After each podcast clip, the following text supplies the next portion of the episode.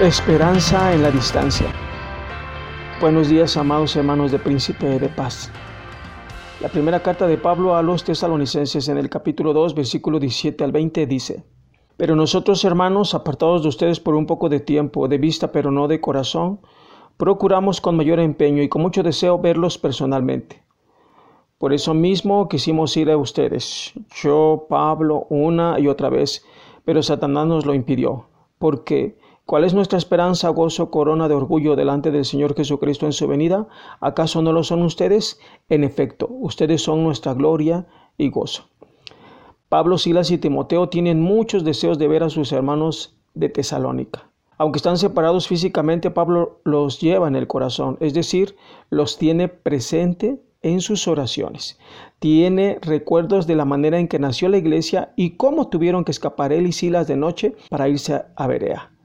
Eso no es suficiente. Pablo quiere verlos de manera personal. Hoy en estos días he reflexionado mucho acerca de lo importante que son las relaciones personales. Nada sustituirá jamás el estar cara a cara con los seres que se aman. Y más aún nosotros, en nuestra cultura, que cuantas veces nos vemos son las veces que estrechamos las manos y nos damos un abrazo. Así como Pablo quería ver personalmente a los hermanos de Tesalónica, muchos de nosotros anhelamos reunirnos para vernos y saludarnos efusivamente. La contingencia sanitaria ha provocado que las iglesias busquen alternativas para realizar sus reuniones y la nuestra es por medio de las redes sociales. Por ahora no podemos reunirnos físicamente y espero que valoremos la importancia de reunirnos, vernos, saludarnos, animarnos. Sigamos orando para que un día no muy lejano podamos reunirnos con un corazón que día tras día esté dispuesto a agradar a Dios. Pablo tenía mucho interés de volver con sus hermanos a Tesalónica,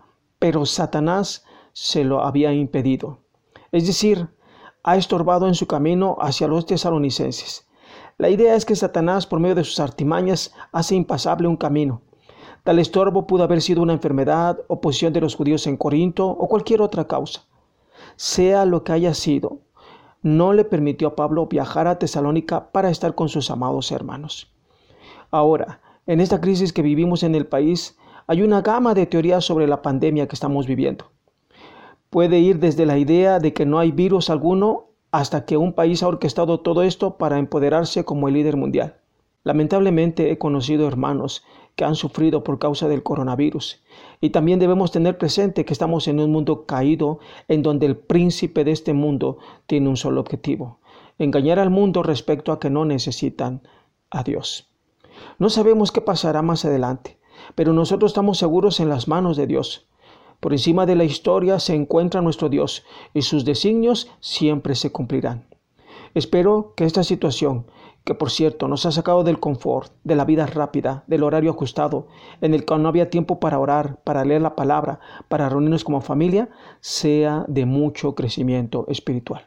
Aún así el apóstol sabe que al final de la carrera, es decir, cuando venga nuestro Señor Jesucristo, recibirá su corona que será causa de orgullo y alegría. Y esa corona es la iglesia de Tesalónica. ¿Cuándo vendrá nuestro Señor Jesús? No lo sabemos. Pero en tanto Él viene, nosotros tenemos que seguir avanzando. Esta porción que hemos meditado me ha identificado mucho con el apóstol Pablo. Dios me está permitiendo ahora, en medio de esta crisis, ser pastor de príncipe de paz. El mayor orgullo que todo pastor puede tener es que la iglesia que está pastoreando sea una iglesia que ame a Dios con todo su corazón, con toda su mente y con todas sus fuerzas. Por la gracia de Dios estoy en esta amada iglesia y su gracia es suficiente para que avancemos juntos. Oremos, queridos hermanos para que seamos una iglesia que ame a Dios con todo nuestro corazón, aún en medio de esta crisis que estamos viviendo.